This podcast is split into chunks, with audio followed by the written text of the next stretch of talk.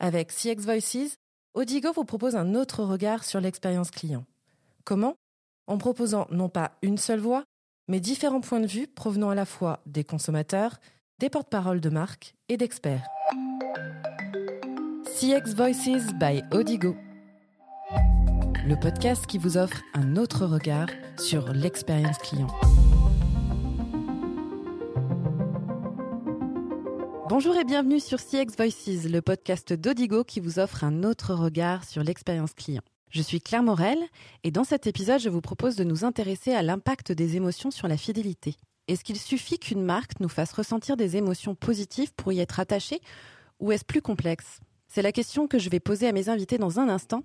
Mais avant cela, écoutons l'histoire d'Aurélie qui, malgré une expérience décevante lors d'un achat en ligne, est restée fidèle à une marque. Elle nous explique pourquoi dans son témoignage.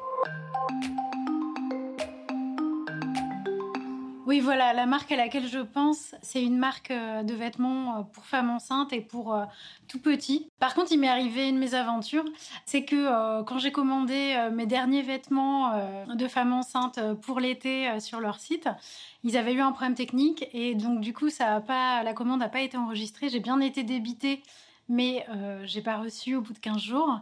Et quand je les ai rappelés, bah, ils m'ont expliqué ce problème. Et euh, au bout du fil, j'ai eu quelqu'un de, super rassurant, de super compréhensif. Et même s'il y avait certains articles qu'ils n'avaient pas en stock, ils m'ont envoyé ce qu'ils avaient en stock, ils m'ont remboursé le reste. Donc, euh, super réaction, ils ont été réactifs. Du coup, malgré euh, cette expérience un petit peu décevante, parce que j'ai pas eu le temps de, mettre longtemps les, vêtements, c'est vrai que je reste vraiment fidèle à cette marque. Bah, déjà parce que je considère qu'ils ont des super produits parce qu'ils sont de bons conseils quand je vais en boutique.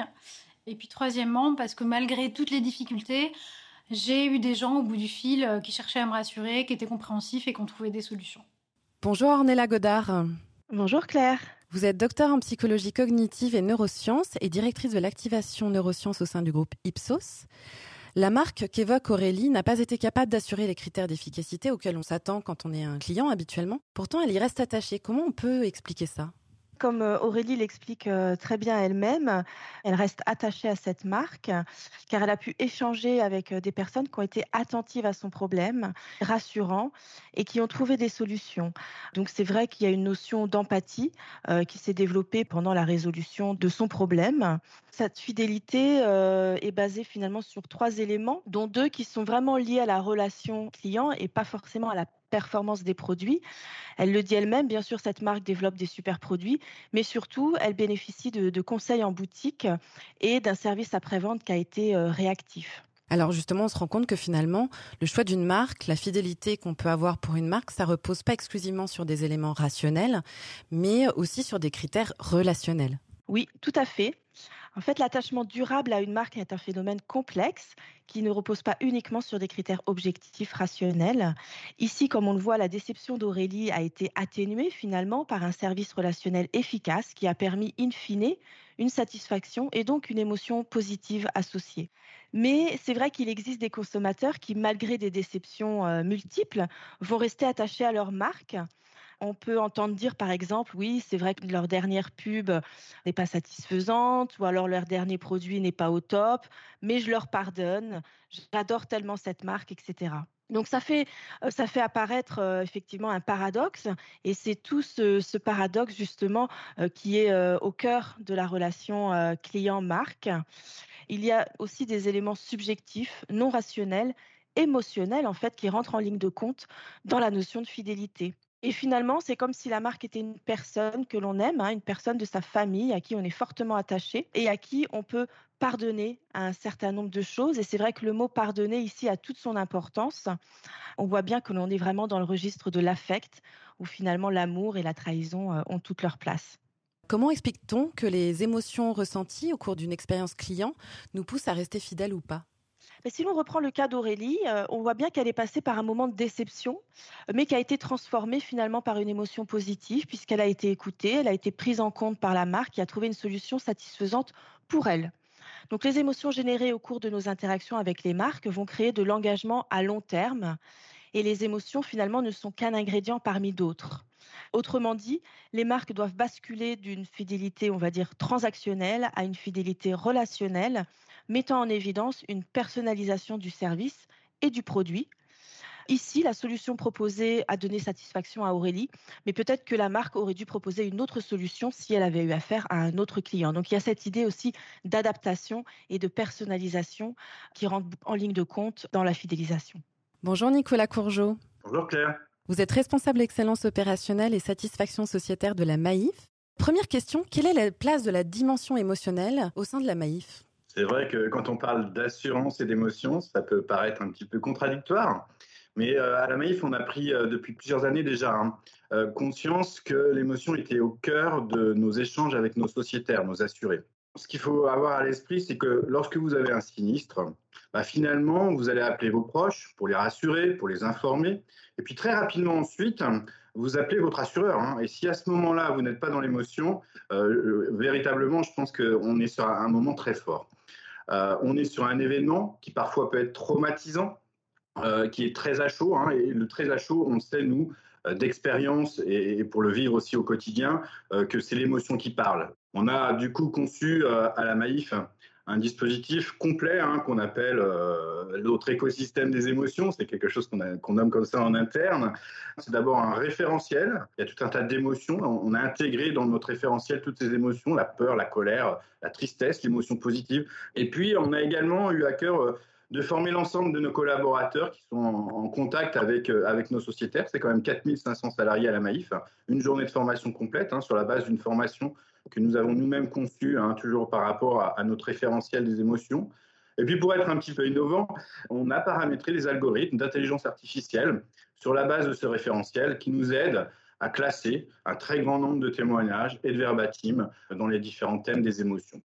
Et dernier point que je voulais aborder avec vous, hein, dans le monde de l'assurance, mais certainement dans plein de business également, il y a des écoutes téléphoniques qui à la base servent à progresser techniquement. À Maïf, ces écoutes téléphoniques en fait sont transformées en écoute émotion.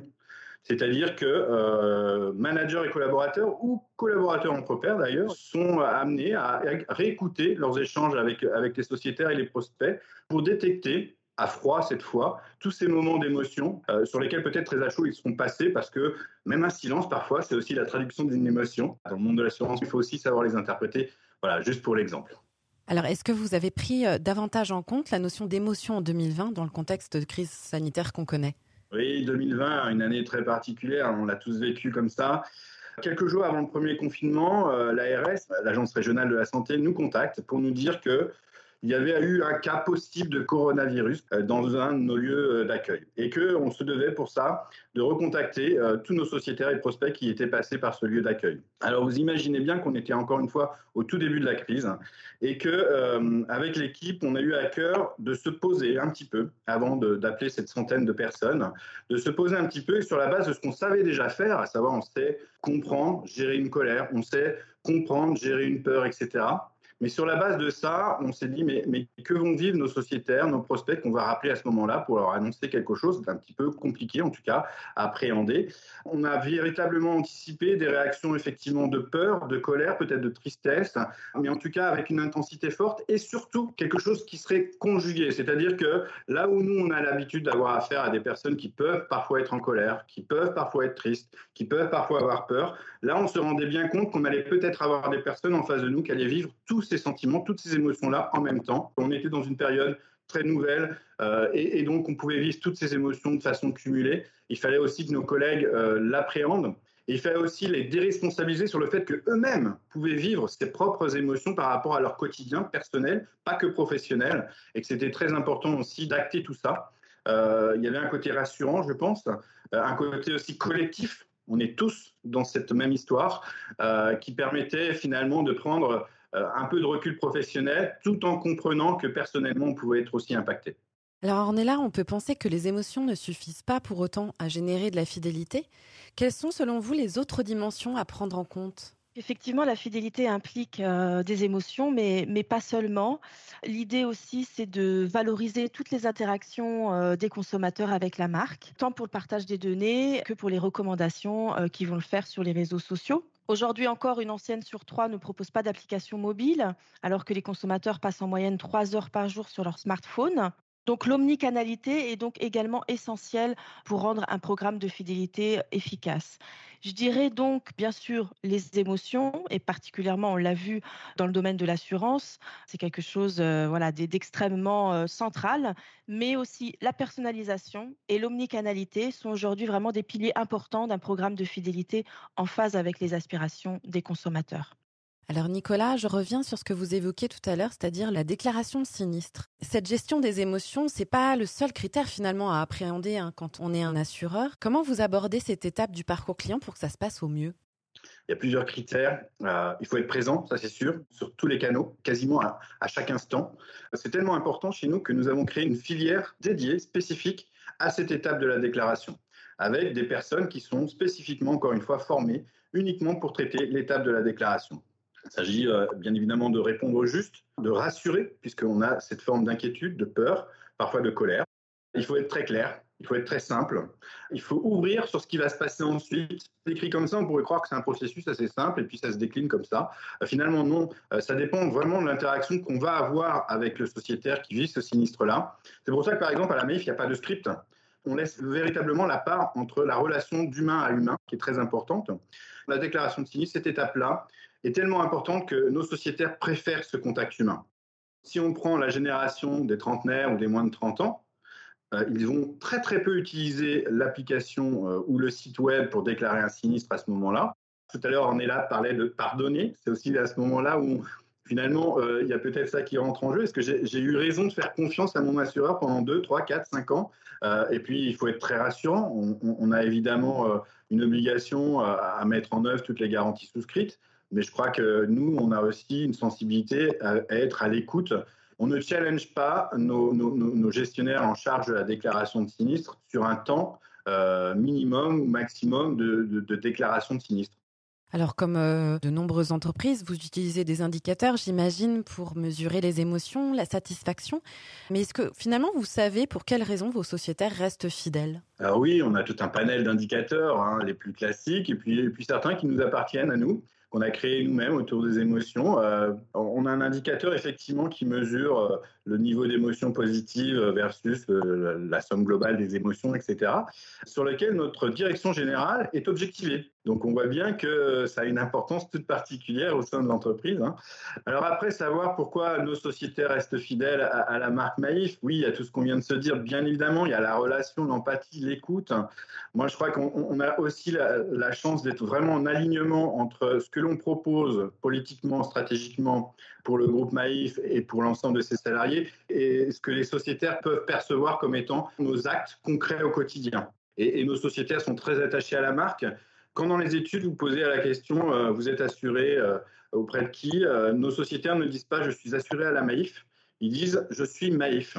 En tant que mutuelle, hein, on est forcément client-centric. la gouvernance de la, mutuelle est faite en grande partie par nos sociétaires. Ornella, des études récentes nous apprennent que les consommateurs sont de moins en moins fidèles et plus sensibles aussi à des valeurs telles que l'impact environnemental et sociétal des entreprises. Comment euh, on explique aujourd'hui cette évolution? Alors, on peut l'expliquer euh, principalement par le fait que la situation de la pandémie a provoqué des changements d'habitude rapides, ainsi que des questions nouvelles, ou en tout cas faisant prendre en compte de nouvelles informations dans les choix des consommateurs comme l'aspect écologique, le rôle dans la société de ces marques, les valeurs qu'elles défendent, la notion de cohérence entre ce qu'on propose, que ce soit comme service ou comme produit, et la perception que le consommateur peut en avoir. Ce sont des choses voilà très importantes. Donc finalement, la fidélité que les clients peuvent avoir avec des marques passe de plus en plus par les relations qu'elles mettent en place, euh, mais également par leur adéquation euh, aux motivations et aux valeurs des consommateurs. Disons que ces valeurs et ces motivations deviennent aussi des arguments de vente et c'est un moyen de rentrer en résonance avec les motivations et les valeurs des consommateurs. Donc aujourd'hui, on peut dire que les gens n'achètent plus vraiment ce que les marques proposent en tant que produit, mais pourquoi elles le proposent et comment elles le proposent. Et est-ce que vous pensez justement que ces entreprises qui prônent certaines valeurs et qui euh, ont une certaine place, en tout cas qui pensent avoir un rôle dans la société, euh, ont plus euh, de chances de fidéliser ou pas? Je dirais pas ça dans le sens où finalement la fidélisation c'est un processus qui va faire intervenir plusieurs ingrédients bien sûr les émotions, la, cohérence qu'on peut avoir par rapport à ce qu'une marque propose et, à ce qu'elle fait. Effectivement, son programme RSE peut être aussi un argument intéressant pour que les consommateurs s'attachent de plus en plus. Il y a cette notion d'empathie. On l'a bien vu aussi avec Nicolas par rapport au domaine de l'assurance, cette notion de, de compréhension, d'accompagnement, etc. Donc, disons que c'est pas seulement le, programme RSE qui va faire qu'on va, on va fidéliser davantage, mais c'est plutôt une combinaison de ces différents aspects qui vont vraiment euh, permettre l'attachement à long terme et donc la fidélisation à une marque en fait. Alors Nicolas, la Maïf n'a pas attendu euh, la crise sanitaire pour affirmer euh, ses valeurs. Pourquoi est-ce important d'être une entreprise engagée et est-ce que vous pensez que ça influe sur la fidélité de vos sociétaires? Alors, je crois que c'est important, effectivement. Maïf est une entreprise à mission hein, désormais. Si on prend un petit peu l'histoire assez récente, hein, moi, je vois les choses un peu comme euh, étant d'abord une, espèce de prise de conscience collective, à plusieurs vitesses, certes, mais quand même une prise de conscience collective de l'importance de ces sujets-là. Petit à petit, ça se transforme en attente, hein, finalement. Et puis aujourd'hui, j'ai l'impression que euh, les consommateurs ont envie que les entreprises apportent leur contribution. Et je dirais même que ce stade-là, il est quasiment dépassé c'est que j'ai envie en tant que consommateur de participer aux actions qu'une entreprise peut proposer dans ce domaine-là. Et même si je ne suis finalement pas forcément client de cette même marque, hein, je peux participer à des événements ou à des actions proposées par une entreprise. Alors je ne sais pas si au final ça va influencer sur la fidélité. De toute façon, on n'a pas cet objectif-là. Ce que je crois par contre, c'est qu'il y a comme une forme de reconnaissance aussi de la part du consommateur vis-à-vis de l'entreprise et inversement, de s'engager dans ces mêmes orientations-là, dans ces actions concrètes du quotidien. Et puis, euh, quand on est sociétaire Maïf, en, l'occurrence, euh, je crois qu'au-delà de la fidélité, ça renforce plutôt la, recommandation, la fierté d'appartenance, la confiance que j'ai. C'est un effet de bord, probablement, mais qui n'est pas forcément euh, conceptualisé à la base en tant que tel. sinon, la démarche serait complètement fausse, ce qui n'est vraiment pas le cas. Mais il y a une conséquence positive qui peut être celle-là d'un renforcement de la recommandation. Parfait, merci à tous les deux. Ce que je retiens de cet épisode, euh, c'est que les émotions jouent un rôle important dans la fidélisation. Euh, c'est inévitable. En revanche, euh, ce n'est pas le seul facteur à prendre en compte. Les consommateurs attendent aussi des entreprises qu'elles leur apportent efficacité, qualité de service et engagement pour susciter un véritable attachement. Ils auraient donc des attentes quelque peu schizophrènes, comme le souligne le dernier baromètre de l'expérience client de BETC Full Six, qui, après avoir interrogé 28 000 consommateurs, arrive à la conclusion que les entreprises doivent assurer une efficacité fonctionnelle tout en assurant un lien émotionnel avec leurs clients les fidéliser. C'est tout l'enjeu qui attend les entreprises à l'avenir. Merci de nous avoir écoutés. Je vous donne rendez-vous prochainement pour un nouvel épisode de CX Voices by Odigo.